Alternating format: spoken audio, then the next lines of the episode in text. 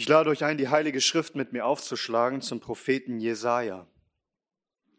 Schlag gerne Gottes Wort mit mir auf zum Propheten Jesaja, Kapitel 43. Jesaja 43, wir lesen miteinander die Verse 1 bis 4.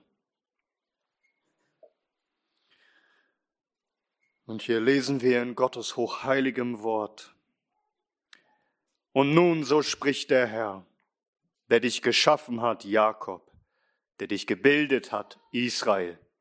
Fürchte dich nicht, denn ich habe dich erlöst. Ich habe dich bei deinem Namen gerufen, du bist mein. Und wenn du durch Wasser gehst, ich bin bei dir. Und durch Ströme, sie werden dich nicht überfluten.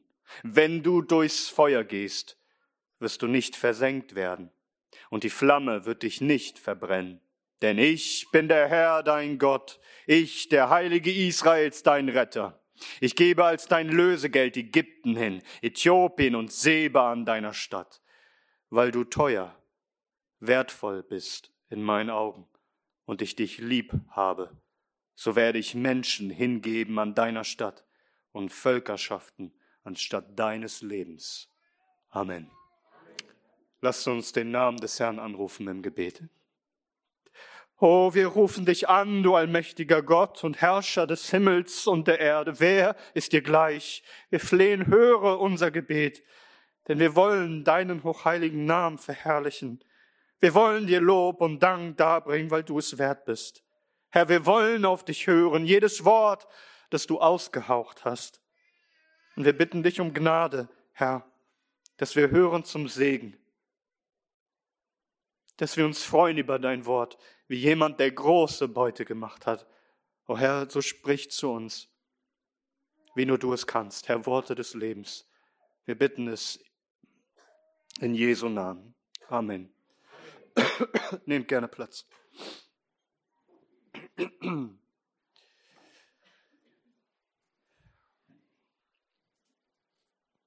Ich denke, wir, wir alle beobachten eines in dieser Zeit dass, äh, ja, dass Furcht sich breit macht unter den Menschen. Manche sagen auch, es hat sich etwas grundlegend verändert. Nichts ist mehr so wie vorher. Die ganze Stimmung, sagen Leute, sei gekippt.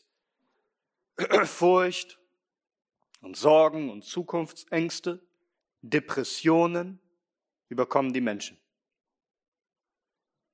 Und ich höre von immer mehr jungen Menschen, die sagen, sie leiden unter Panikattacken, also plötzliche Angstanfälle, wo der Körper sich so fühlt, als sei man in großer Gefahr. Und all die Panikmache und die Lockdowns und die Isolation und die Einsamkeit und wer weiß was noch, in der letzten Zeit hat das alles nur verstärkt. Und dann gehen die Krisen, eine Krise in die andere und die Leute merken, irgendwie hat sich die Welt verändert. Und das Leben in unserem Land. Eigentlich, allgemein gesprochen, konnten wir sagen, es gab Wohlstand und Sicherheit und Freiheit, Bequemlichkeit, ge gewisse Unbeschwertheit einfach, zumindest für viele Menschen in unserem Land, was die Umstände angeht, konnte man ein recht unbekümmertes Leben führen. Was natürlich der Grund ist, warum kaum einer noch nach Gott gefragt hat. Es geht uns schließlich so gut. Aber es scheint, als würden sich die Zeiten ändern. Und es gibt vieles, was einem Angst machen kann. Nun, und auch aus der Sicht von uns Christen, wir sehen ja, wie schlagartig alles gottloser wird, als es ja eh schon war. Die Entchristlichung, die Säkularisierung, sie schreitet mit großen Schritten voran und das gesellschaftliche Klima, es verändert sich rapide, es wird immer antichristlicher und somit immer gefährlicher für uns. So dass man mit Furcht und Sorge in die Zukunft schauen kann, zumindest mit gewisser Angst um unsere Kinder und Kindeskinder. Man mag ängstlich fragen, ja, was bringt jetzt das, das neue Jahr, wenn man zurückschaut auf das alte? Wenn jetzt am Ende des Jahres so die Rückblenden kommen, was alles passiert ist.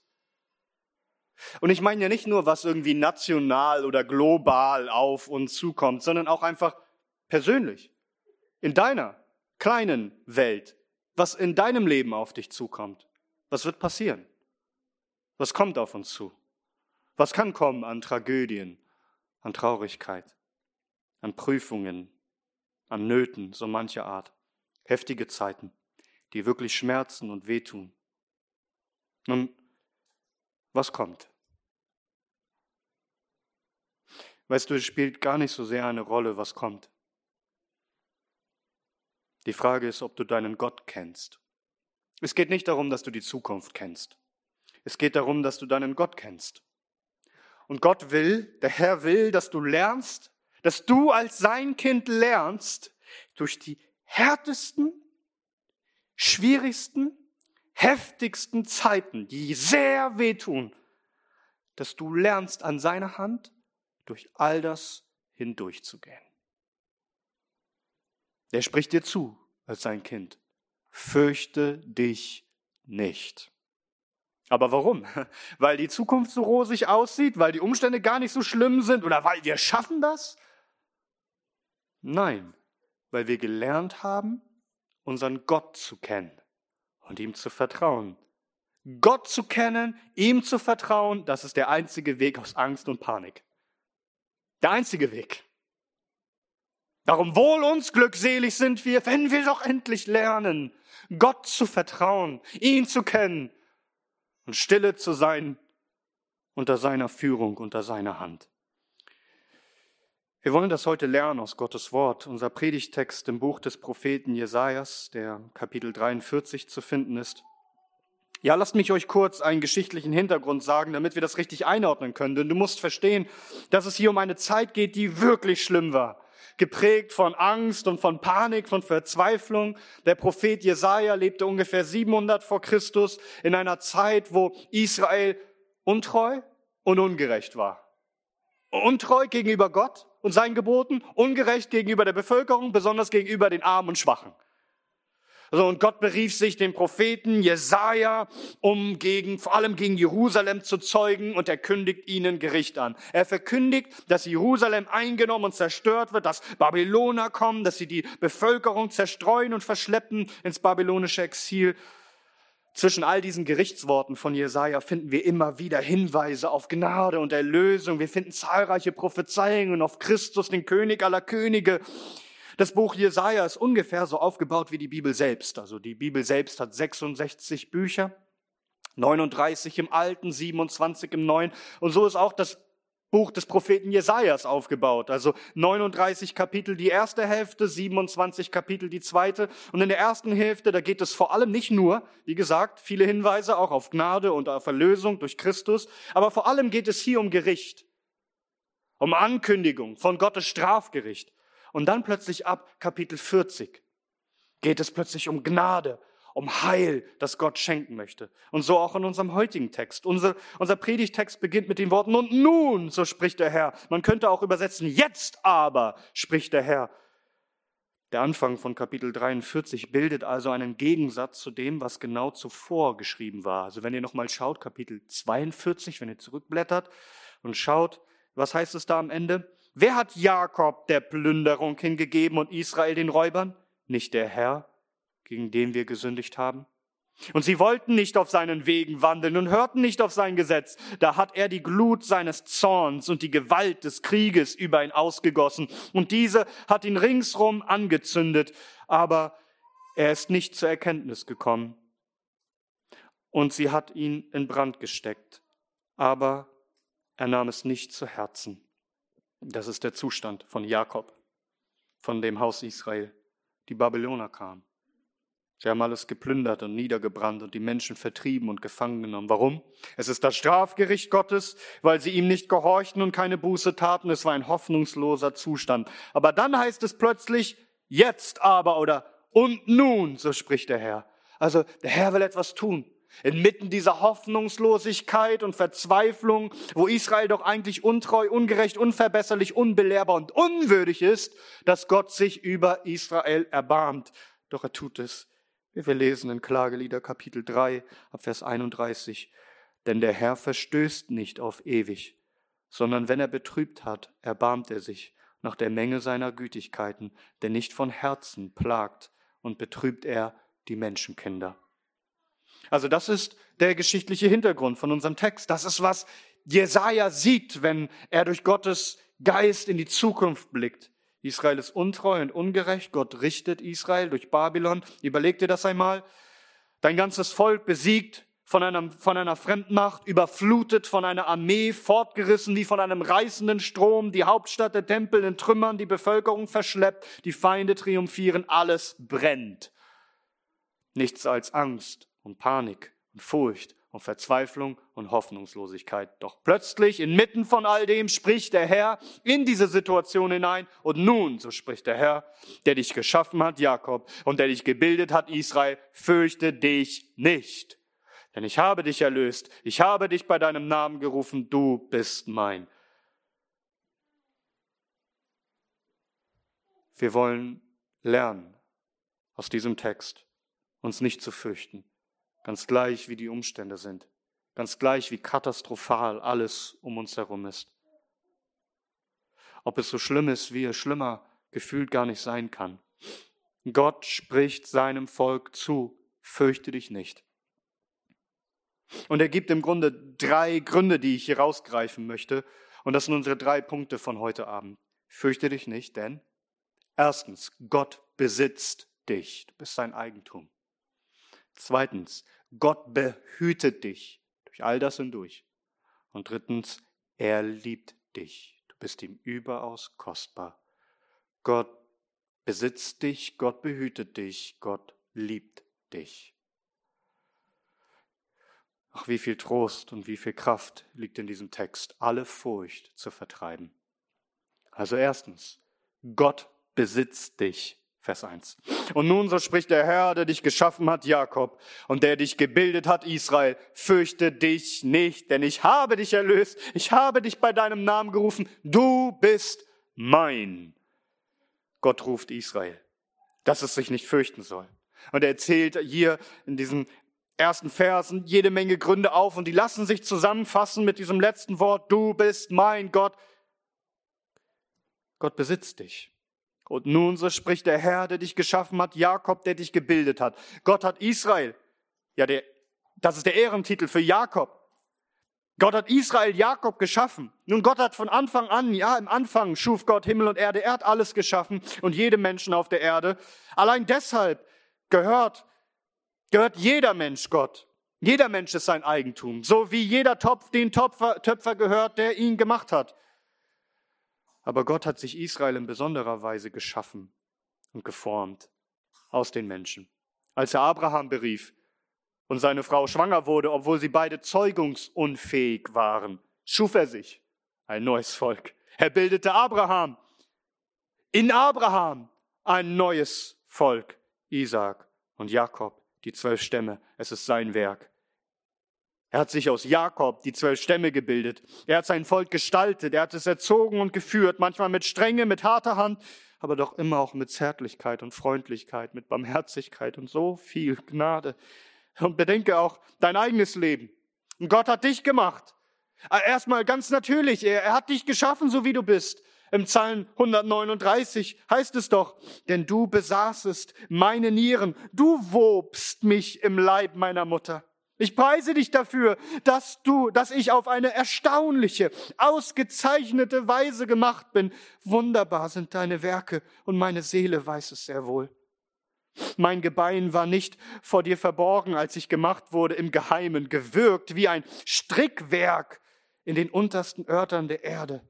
Meinen Keim sahen deine Augen, und in dein Buch waren sie alle eingeschrieben, die Tage, die entworfen wurden als nicht einer von ihnen war? Und wie kostbar sind mir deine Gedanken, o oh Gott, wie gewaltig sind ihre Summen. Gott ist es, der jeden Menschen webt, in dem Leib seiner Mutter.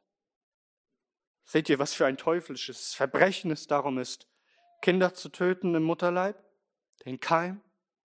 Das Kleine? Na, welch eine Zusage hier Gott hat dich gemacht. Er hat dich gebildet. Er hat dich geformt. Alle deine Tage hat er entworfen. Du bist sein. Aber, aber ja noch mehr. Das gilt ja für, für alle Menschen gleichsam. Aber er hat noch etwas Größeres getan an, an uns. Er hat uns in besonderer Weise geschaffen. Manche würden jetzt sagen, wie kannst du denn diesen Text, der über Israel geht, jetzt auf die Christen, auf die Gemeinde anwenden? Ihr mit eurer Ersatztheologie, er ersetzt Israel mit der Gemeinde. Na, du irrst sehr. Denn die Gemeinde ist ja kein Ersatz für Israel, sondern die Expansion von Israel. Die Schrift lehrt, dass alle gläubigen Christen zum wahren Israel gehören. Sie wandeln in den Fußspuren des Glaubens von Abraham. Abraham ist darum unser aller Vater und wir gehören durch Gottes Gnade zum Volk Israel. Lies nur mal Römern 11 oder Epheser 2 und so weiter. Da gibt's keine Trennwand mehr. Wir sind allesamt eins in Christus, eine Herde. Und so dürfen wir durch Gottes Gnade zum wahren Israel nach dem Geist gehören. Und all die herrlichen Verheißungen von Gottes Gegenwart seine Zusagen für sein Volk. Wir dürfen sie für uns entdecken und ermutigt und gestärkt sein, denn wir alle sind in Christus, der das Haupt ist des wahren Israels und wir sein Leib. Ihm gelten all die Segnungen, all die Versprechen und alles, was auch immer Gott versprochen hat in ihm, ist es Ja und Amen. Und so lesen wir doch, was Gott in Christus an uns getan hat in Epheser 2, Vers 10. Denn wir sind sein Werk, geschaffen in Christus Jesus zu guten Werken, die Gott vorher bereitet hat, damit wir ihn ihnen wandeln sollen. Verstehst du? Du bist Gottes, du bist sein, denn er hat dich gemacht, natürlich, er hat dich geschaffen und übernatürlich, er hat dich neu gemacht, neu geboren, neu geschaffen in Christus Jesus. Du gehörst ihm. Und nun, so spricht der Herr, der dich geschaffen hat, Jakob, und der dich gebildet hat, Israel, fürchte dich nicht, denn ich habe dich erlöst.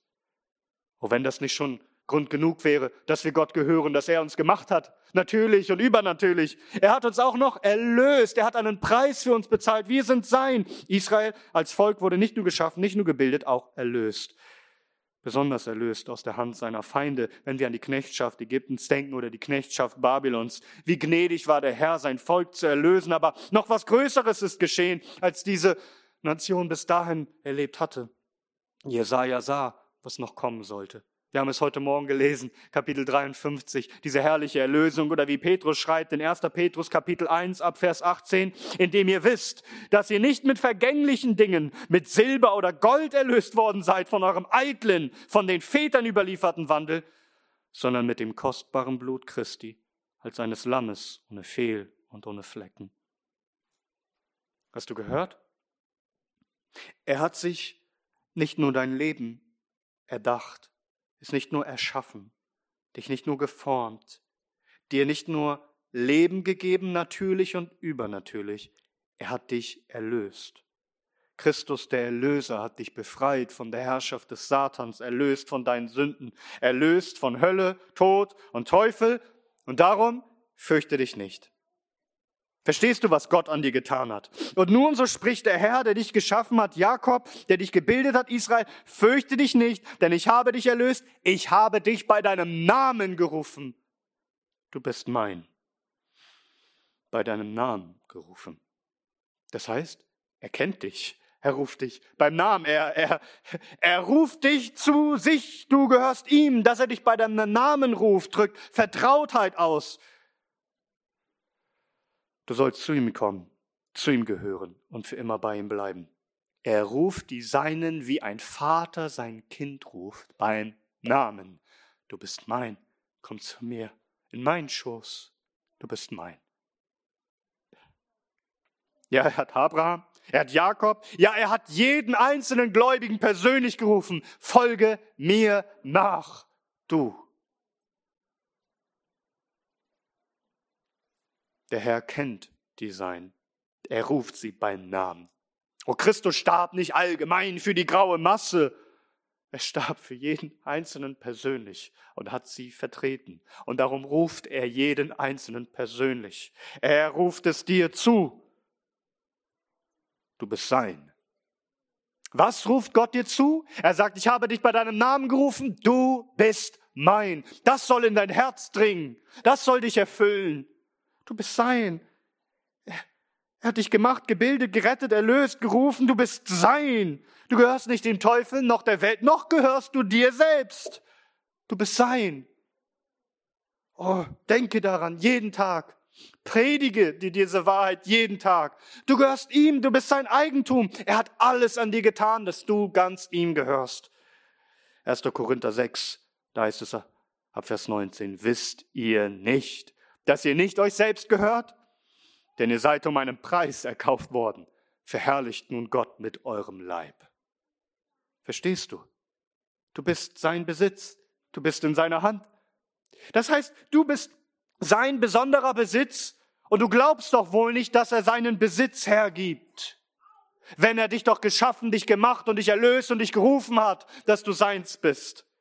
Wer sollte dich jemals aus seiner Hand rauben können? Wer würde Gott jemals seinen Besitz streitig machen wollen? Wie Christus sagt in Johannes Kapitel 10, Vers 29, mein Vater, der sie mir gegeben hat, ist größer als alle und niemand kann sie aus der Hand meines Vaters rauben. Wir sind sein Eigentumsvolk. Wir als, als Gemeinde, als sein Volk, als das wahre Israel, aber auch individuell, persönlich, du bist sein. Darum fürchte dich nicht, denn er kennt dich, er ruft dich, er erschuf dich, er erlöste dich, er ruft dich auch jetzt, du bist sein. Manchmal können wir das vergessen. Manchmal fragen wir, hat Gott mich vergessen? Hat er mich verworfen? Bin ich ihm gleichgültig? Wenn du an Israel denkst und das ganze Land brennt und ist eingenommen von einer fremden Macht, hat Gott uns vergessen? Er hat dich bei deinem Namen gerufen. Du bist sein. Es heißt im Psalm 147, Vers 4, er zählt die Zahl der Sterne und er nennt sie mit Namen. Also Gott hat für jeden einzelnen Stern einen Namen. Wie viel mehr kennt er dann seine Kinder? und ruft sie alle mit ihrem Namen. Er kümmert sich um dich. Du bist in seiner Hand. Er richtet seine Aufmerksamkeit auf dich. Wir sind sein heiliger Besitz. Wenn ihr mal ein paar Verse später weiter schaut, hier in Jesaja 43 ab Vers 6.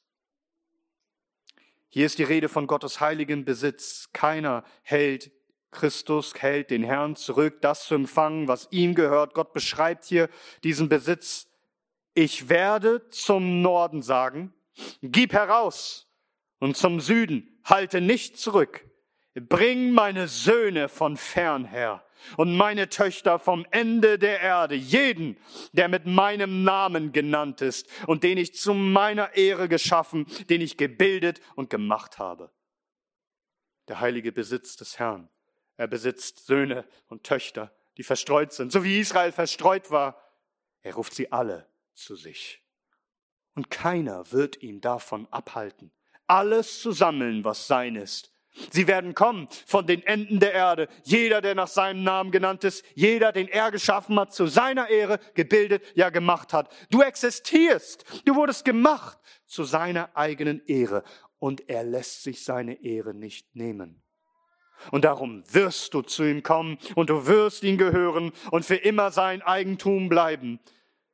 Oh, was für eine glückselige Gewissheit, ich gehöre ihm. Wie die erste Frage im Heidelberger Katechismus lautet. Was ist dein einziger Trost im Leben und im Sterben? Antwort. Dass ich mit Leib und Seele im Leben und im Sterben nicht mir, sondern meinen treuen Heiland Jesus Christus gehöre. Das macht dich furchtlos. Das gibt dir Trost. Sag, ist das der Fall bei dir? Gehörst du dem Herrn? Hast du dich von ganzem Herzen bekehrt und zu ihm gewandt und, und dich ihm völlig ausgeliefert und übergeben? Bist du sein? Wenn ja, dann fürchte dich nicht von nichts und niemanden, denn du bist sein Besitz. Er besitzt dich. Wenn er dich besitzt, dann hör einmal die zweite Wahrheit. Er behütet dich. Denn was er besitzt, das behütet er. Darauf hat er seine Augen gerichtet, sie zu behüten. Vers 2. Wenn du durchs Wasser gehst, bin ich bei dir. Und durch Ströme, so werden, so, äh, so, sie werden dich nicht überfluten. Wenn du durchs Feuer gehst, wirst du nicht versenkt werden und die Flamme wird dich nicht verbrennen. Denn ich, der Herr, dein Gott, ich, der Heilige Israels, dein Retter. Hier lernst du eine entscheidende, wichtige Lektion und ich hoffe, dass du dir diese Lektion, falls du es noch nicht getan hast, sie dir wirklich einprägst. Wer von Gott geschaffen, erlöst, gerufen ist, wer sein Besitz ist, muss dennoch durch so manche Prüfungen, durch so manches Unheilvolles, durch so manche Bedrängnis gehen. Siehst du, gerade noch hat der Herr gesagt, du bist mein, und dann folgt, wenn du durchs Wasser gehst. Mit Wasser ist hier nicht ein ruhiges und stilles, knöchelhohes Gewässer gemeint, sondern heftige, reißende und mächtige Fluten. Da muss das Volk Gottes hindurch. Wie damals beim Auszug aus Ägypten durch das Rote Meer, Exodus 14.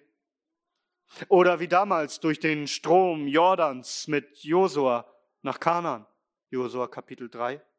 Und der Herr, er hat sie gnädiglich geleitet. Sein Volk muss durchs Wasser, sein Volk muss durchs Feuer. Wie wir ja schon gehört haben in den Kapiteln zuvor, von, dem, von der Glut seines Zorns und wie alles in Brand gesteckt wurde. Und noch später, ja, lesen wir doch in Daniel Kapitel 3 dann, wie die Freunde Daniels in den Feuerofen geworfen werden. Doch sie verbrannten nicht. Wenn du durchs Wasser gehst, ich bin bei dir. Und durch Ströme, sie werden dich nicht überfluten. Wenn du durchs Feuer gehst, wirst du nicht versenkt werden und die Flamme wird dich nicht verbrennen. Denn ich bin der Herr, dein Gott, ich, der Heilige Israels, dein Retter. Hast du verstanden, dass Wasser, Fluten, Feuer und so weiter etwas ist, wo wir als Volk Gottes hindurchgehen müssen, wo er uns hindurchführen wird, wie bei unseren geliebten Psalm 23, wo es doch beginnt damit, der Herr ist mein Hirte und ja, er führet mich auf rechter Straße um seines Namens willen. Und wenn ich auch wanderte durch das Tal des Todesschattens? Also er führt mich auf rechter Straße. Und was ist die rechte Straße? Sie führt durch das Tal des Todesschattens? Verstehst du? Im Psalm 23 heißt es auch, wenn ich wanderte im Tal des Todesschattens, fürchte ich nichts Übles, denn du bist bei mir, dein Stecken und Stab trösten mich. Gott führt die Seinen durch heftige Prüfungen, durch manches Unheil, durch Wasser, Ströme, Feuer. Also, Situation, wo du dich so fühlst, als würde dir das Wasser bis zum Halse stehen, dass du untergehst und dass du ertrinkst. Wo Ströme dich wegreißen, da davontreiben, wo du den Boden unter den Füßen verlierst, wo du nicht mehr weißt, wo oben oder unten ist. Zeiten, wo du durchs Feuer gehst. Nicht, wo du einfach ins Schwitzen gerätst, sondern wo du dich fürchten musst, dass du verzerrt wirst, wo die Hitze dieser heißen Prüfung sich anfühlt wie im Feuerofen und es keine Abkühlung gibt, wo es sich so anfühlt, als wäre es gar aus mit dir. Das alles muss das Volk Gottes erleben. 1. Petrus, Kapitel 1, Vers 7. Damit die Bewährung eures Glaubens viel kostbarer als die des Goldes, das vergeht, aber durch Feuer erprobt wird, befunden werde zum Lob und Herrlichkeit und Ehre in der Offenbarung Jesu Christi. Kapitel 4, Vers 12 im selben Brief. Geliebte, Lasst euch durch das Feuer der Verfolgung unter euch, das euch zur Prüfung geschieht, nicht befremden, als begegne euch etwas Fremdes. Verstehst du? Gott hat es so verordnet, dass du diese Dinge erleben musst, dass du durch diese Dinge hindurchgehen musst. Denn, hör zu, Gott hat dir niemals die Abwesenheit von Leid versprochen, aber seine trostreiche Anwesenheit inmitten des Leids. Er ist mit dir. Er hat versprochen, dass du mit ihm all das durchstehen wirst. Wenn du durchs Wasser gehst, ich bin bei dir. Und durch Ströme, sie werden dich nicht überfluten. Und wenn du durchs Feuer gehst, wirst du nicht versenkt werden. Und die Flamme wird dich nicht verbrennen, denn ich bin der Herr, dein Gott, ich, der Heilige Israels, dein Retter. Es ist der Herr, der einzig wahre, lebendige Gott, der Heilige Israels, dein Erlöser. Er ist mit dir. In all diesen Bedrängnissen und Kämpfen, er ist da, er behütet dich, sodass Leib und Seele bewahrt werden. Das heißt nicht, dass du nicht leidest. Wie viele Märtyrer sind gestorben, weil sie ertränkt wurden? Wie viele Märtyrer wurden verbrannt auf Scheiterhaufen? Aber doch, sage ich dir, ist ihnen gar nichts geschehen. Denn mit Leib und Seele sind sie bewahrt. Sie werden auferstehen, ewiges Leben haben, ohne Schaden verherrlicht dastehen. Sie haben rein gar nichts verloren. 2. Timotheus Kapitel 4, Vers 18, Paulus sagt, der Herr wird mich retten von jedem bösen Werk und bewahren für sein himmlisches Reich, dem die Herrlichkeit sei von Ewigkeit zu Ewigkeit. Bis wir dort ankommen, unversehrt in seinem Königreich, müssen wir durch viel Bedrängnis in das Reich Gottes eingehen. Als Paulus zurückkehrte zu den Menschen, die zum Glauben gekommen sind, wir lesen das in Apostelgeschichte 14, Vers 22, was predigt er ihnen da? Was sagt er ihnen da? Da heißt es, er befestigte die Seelen der Jünger und ermahnte sie, im Glauben zu verharren. Und was lehrte er sie? Und dass wir durch viele Trübsale in das Reich Gottes eingehen müssen. Was musst du lernen? Dass du fest bist in der Gnade und dass du verstehst, dass du durch viele Trübsale in das Reich Gottes eingehen musst. Noch einmal, Gott hat dir nicht die Abwesenheit von Leid versprochen, aber seine trostreiche Anwesenheit inmitten des Leids. Dich durch all das hindurchzutragen. Alles, was auf dich eindrängt. Schnelle und heftige, tödliche Gefahren. Eine verheerende Kraft. Wasserfluten, Feuerbrünste. Gott ist mit uns. Auch wenn es weh tut. Und auch wenn es schmerzt. Und auch wenn wir manchmal denken, als würde Gott uns in seinem Zorn vernichten, so dass wir weder ein noch auswissen. Und uns manchmal unsicher sind, ob er wirklich mit uns ist. Er ist da und er trägt uns hindurch. Denn Gott hat uns erschaffen, er hat uns erlöst, er hat uns berufen. Wir sind sein Eigentum, so dass wir jetzt hier auf Erden so manche Not und Kämpfe haben. Aber er trägt uns durch alles hindurch, damit wir lernen, ihm zu vertrauen, ihm zu glauben und diese Welt bei weitem überwinden. Denn letztendlich gehen wir durch all das unbeschadet hindurch. Nein, es muss uns sogar alles zum Guten mitdienen. Es dient alles zur Erweisung der Echtheit und der Stärkung unseres Glaubens. Es dient alles der Erziehung und der Heiligung. Es dient alles dazu, dass wir Gott mehr leben und getröstet sind durch seine Gnade und ihnen allen in Fluten und Feuerbrünsten die Ehre geben, die ihm zusteht. Und Paulus sagt in 2. Korinther Kapitel 1, Gepriesen sei der Gott und Vater unseres Herrn Jesus Christus, der Vater der Erbarmungen und Gott allen Trostes, der uns tröstet in all unser Bedrängnis, damit wir die trösten können, die in allerlei Bedrängnis sind, durch den Trost, mit dem wir selbst von Gott getröstet werden. Wo erlebst du diesen, diesen herrlichen Trost, der so überströmend ist, dass du selbst andere trösten kannst? In der Bedrängnis, in der Not. Du wirst durch all das hindurchgehen, bis du ankommst an dem Ort, wo es heißt in Offenbarung 21, und er wird jede Träne von ihren Augen abwischen. Und der Tod wird nicht mehr sein, noch Trauer, noch Geschrei, noch Schmerz wird mehr sein, denn das Erste ist vergangen. Gottes Eigentumsvolk muss hier weinen, aber es wird dort jubeln. Es wird hier schon jubeln, weil es glaubt daran, dass der Herr, unser Gott, mit uns ist. Sag, hast du das schon erlebt? Reißende, tiefe Fluten, dass du durchgehen musstest, und nicht mehr wusstest, wo oben und unten ist. Brenzliche Situation wie im Feuerofen. Doch erlebt hast, er ist bei dir wie bei den drei Freunden Daniels. Gehst du vielleicht jetzt durch ein Tal des Todesschattens. Siehe, er ist bei dir. Was fürchtest du dich? Kennst du nicht deinen Gott? Wisst ihr, wir sind eine sehr junge Gemeinde. Aber ich sage euch, Tage werden kommen, wo wir beerdigen, Tage werden kommen, wo wir durch so manche Tragödie gehen müssen. Und hier, besonders in dieser Zeit, erleben wir den Trost und den Beistand des Herrn.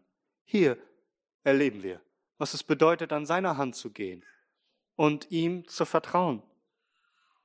Ja, und wenn sich die ganze Welt gegen uns stellt und wie Fluten über uns kommt, wie es heißt im Psalm 66, da heißt es Vers 12, du hast Menschen auf unseren Haupt reiten lassen wir sind ins Feuer und ins Wasser gekommen, aber du hast uns herausgeführt zu überströmender Erquickung. Das ist, was der Herr tut mit seinem Volk. Er führt uns hinein, aber er führt uns auch wieder raus. Beides ist Triumph und Überwindung. Wir, wir, wir lesen in Hebräer Kapitel 11. Diese wunderbaren Worte ab Vers 32. Und was soll ich noch sagen?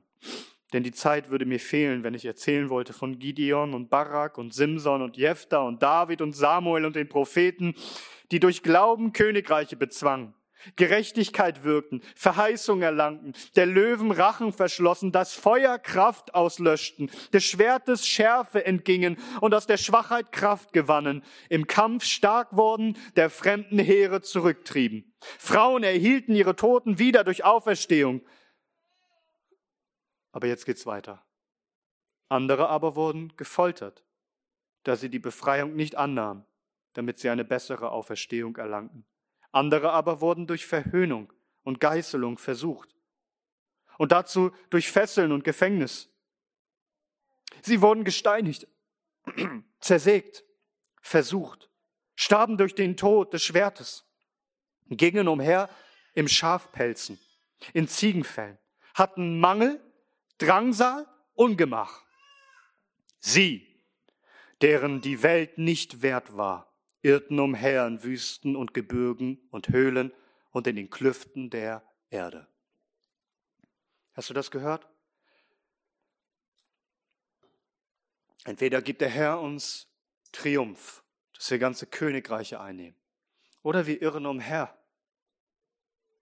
nackt und ohne Speise in irgendwelchen Höhlen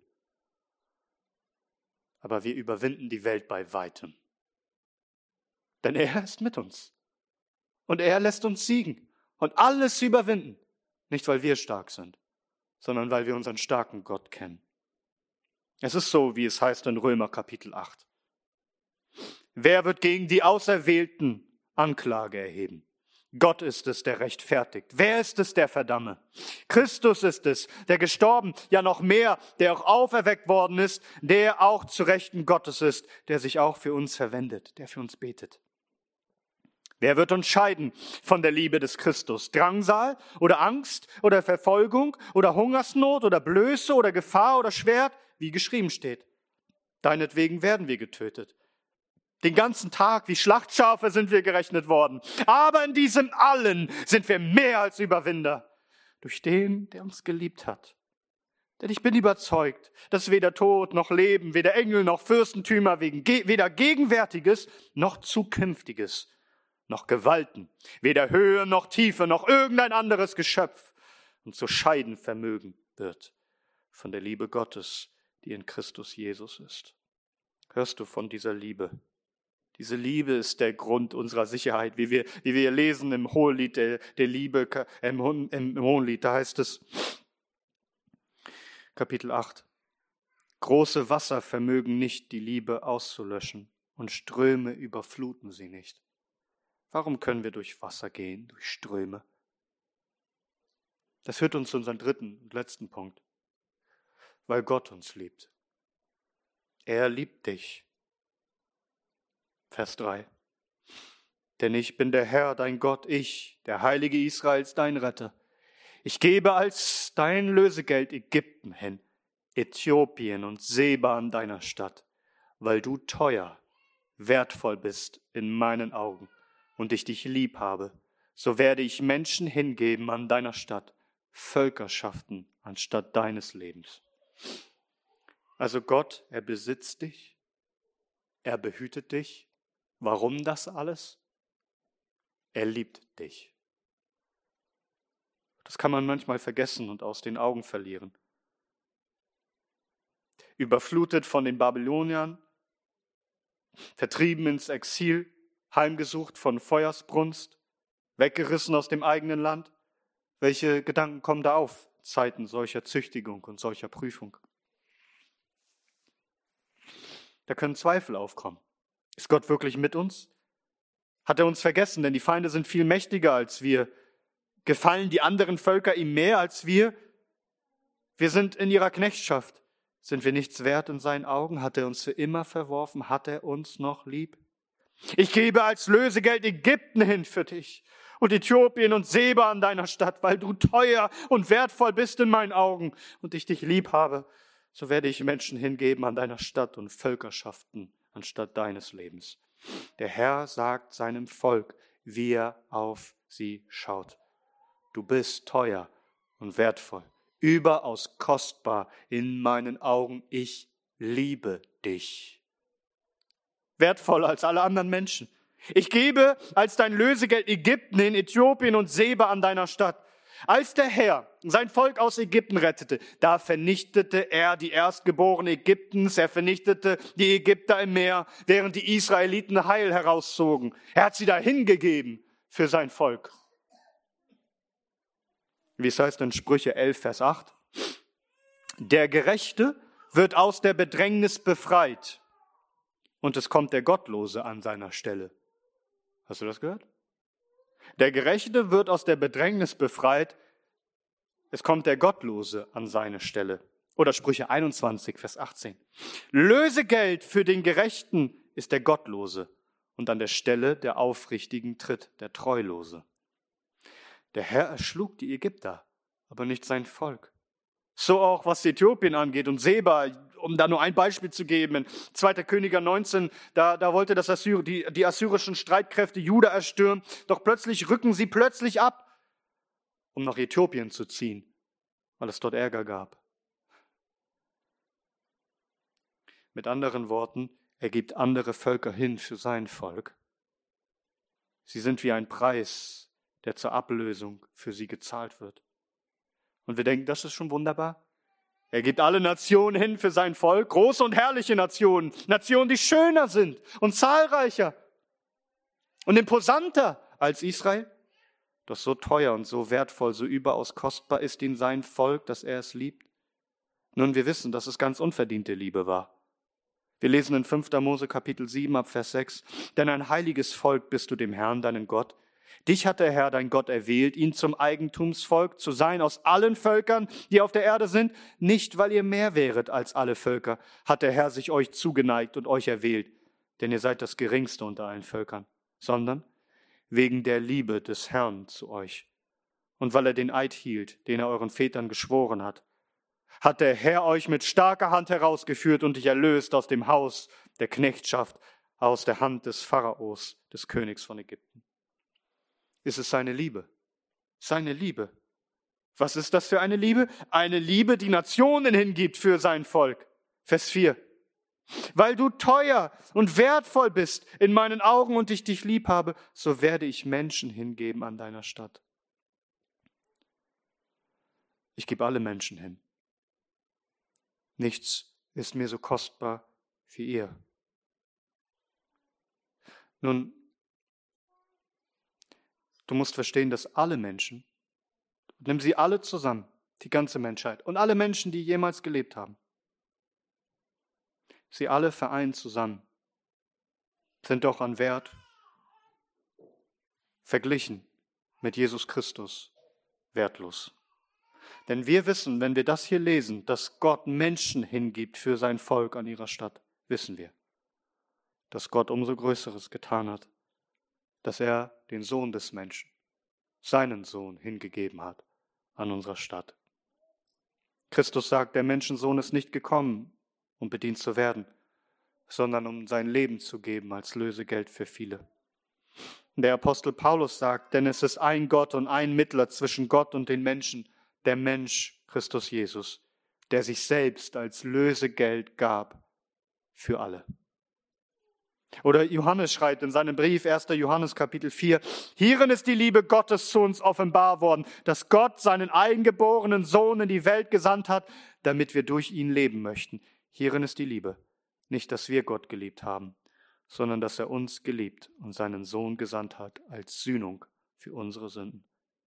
Verstehst du, wie kostbar sein Volk ist in seinen Augen?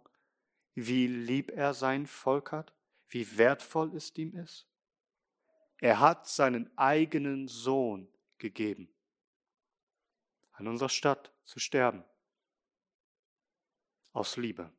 Aus Liebe. Und ich weiß, dass heutzutage bei den Evangelikalen das Gebet mühlenartig immer wiederholt wird. Und das ist die einzige Botschaft. Gott liebt dich, du bist wertvoll, du bist Gott das Allerwichtigste. Du bist klasse. Nun, das ist ein halbes und darum falsches Evangelium. Es ist menschenzentriert. Es ist vielleicht nicht Wohlstandsevangelium, es ist Wohlfühlevangelium, wo der Mensch einfach nur unter einer warmen Dusche gestellt wird und wo man nur hört, wie wunderbar der Mensch doch ist. Und man hört nichts Unangenehmes und Konfrontatives. Man hört nichts von Sünde und Buße und Verdammnis, von Gottes Zorn, dem kommenden Gericht. Nichts mehr davon, dass Christi die Todesstrafe tragen musste für uns an unserer Stelle eben weil wir so gut sind, anstatt zu hören, dass wir verdammungswürdige Sünder sind in Gottes Augen. Und uns ist klar, hier hat man das heilige Evangelium seiner Kraft beraubt, denn es ist ein falsches Evangelium, es ist eine billige Kopie, die verramscht wird, die verscherbelt wird, ein Evangelium, das nicht erlösen kann.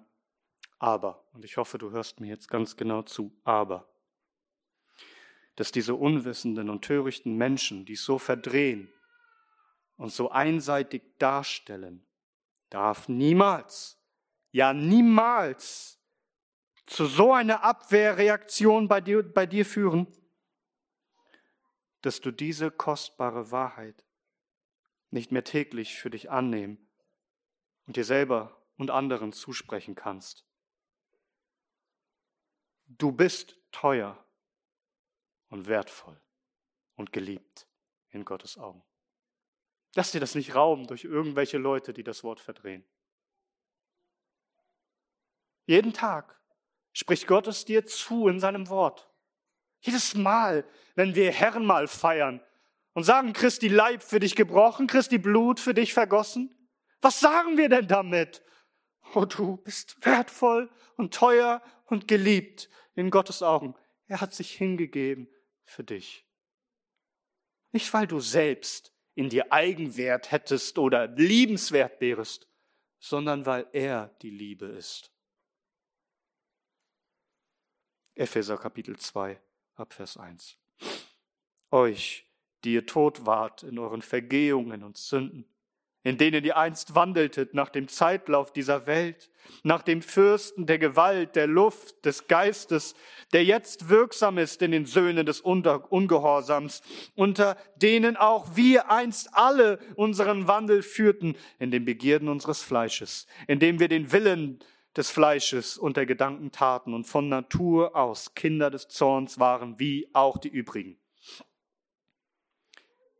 Gott aber, der reich ist an Barmherzigkeit, wegen seiner vielen Liebe, womit er uns geliebt hat, hat auch uns, als wir in den Vergehungen tot waren, mit Christus lebendig gemacht. Durch Gnade seid ihr errettet. Ist das angekommen in deinem Herzen? Dass Gott dich liebt mit einer unbeschreiblich gewaltigen und großen Liebe? Dass Ströme diese Liebe nicht ertränken können, dass er alles überwunden hat, dass er das Grab, den Tod besiegt hat, um dich zu lieben, um dir ewiges Leben zu geben. Und versteht das, das gilt der Gemeinde Jesu allgemein, seinem Volk. Aber es gilt auch dir persönlich. Und die Frage ist, ob du das verstanden hast, was der Apostel Paulus sagt in Galater 2, Vers 20, wo er über sich spricht. Hör einmal. Er sagt, und nicht mehr lebe ich, sondern Christus lebt in mir. Was ich aber jetzt lebe im Fleisch, lebe ich durch den Glauben an den Sohn Gottes. Und jetzt hör mal, der mich geliebt und sich selbst für mich hingegeben hat. Er hat mich geliebt. Er hat sich für mich hingegeben. Begreifst du das? Verstehst du das? Wie kostbar, wie wertvoll so geliebt zu sein von Gott. Von dieser Liebe sollst du vollkommen überzeugt sein, sonst würde Gott es dir nicht zusprechen in seinem Wort immer wieder. Was auch immer kommt in deinem Leben und mögen heftige Schicksalsschläge, ja, nicht Schicksal, sondern Schläge des Herrn kommen und möge er so manche Versuchung und so manche Tragödie in dein Leben bringen. Er liebt dich. Du darfst es niemals in Zweifel ziehen, was auch komme, denn er hat seine Liebe ein für alle Mal bewiesen am Kreuz. Willst du wissen, ob Gott dich liebt? Schau hin nach Golgatha. Schau hin zu dem Gekreuzigten. Er hat alles getan für dich. Verstehst du? Vor uns mögen die größten Gefahren liegen, doch mit uns ist der größte Herr, der uns liebt mit der größten Liebe, die wir uns jemals vorstellen können. Also fürchte dich nicht. Diese drei Wahrheiten, halte sie dir immer wieder vor Augen, sinne darüber nach, predige dir selbst diese Wahrheiten deiner Seele Tag für Tag. Er besitzt mich. Ich bin sein Eigentum. Er hat mich gemacht, er hat mich erlöst, er hat mich berufen, er hat mich gerufen mit meinem Namen. Ich bin sein. Und außerdem behütet er mich. Er ist mit mir. Was mir auch geschieht, er wird mich retten. Und durch alles hindurch, ich werde ankommen vor seinem Thron unbeschadet. Denn ich bin sein. Er behütet mich. Und hinter all dem, dass er dies tut, steht doch diese eine Wahrheit, dass er mich geliebt hat. Ich bin kostbar und wertvoll in seinen Augen, obwohl ich nichts habe in mir selbst, was dieser Liebe wert wäre. Ich gehöre doch zu den Nationen, von denen es heißt in Jesaja 40, siehe, Nationen werden erachtet wie ein Tropfen am Eimer und wie ein Sandkorn auf der Waagschale. Siehe, Inseln sind wie ein Stäubchen, das emporschwebt. All die Nationen sind nichts gerechnet vor Gott. Aber dennoch hat er uns geliebt und hat seinen eigenen Sohn hingegeben für uns. Den Geliebten, den überaus kostbaren und wertvollen. Er hat seine Liebe bewiesen weil er seinen Sohn als Lösegeld gab für uns. Sag, willst du nicht ganz, ganz erfüllt sein von dieser Liebe? Willst du nicht darüber nachsinnen, Tag und Nacht und, und ganz getrost sein und ganz gewiss, Gott liebt mich, er behütet mich, er trägt mich hindurch, ich kann Frieden haben und muss mich nicht fürchten, denn er liebt mich. Was ist dein einziger Trost im Leben und im Sterben? Dass ich mit Leib und Seele im Leben und im Sterben nicht mir, sondern meinen getreuen Heiland Jesus Christus gehöre. Er hat mit seinem teuren Blut für alle meine Sünden vollkommen bezahlt und mich aus aller Gewalt des Teufels erlöst. Und er bewahrt mich so, dass ohne den Willen meines Vaters im Himmel kein Haar von meinem Haupt kann fallen ja, dass mir alles zu meiner Seligkeit dienen muss. Darum macht er mich auch durch seinen Heiligen Geist des ewigen Lebens gewiss und von Herzen willig und bereit, ihm forthin zu leben.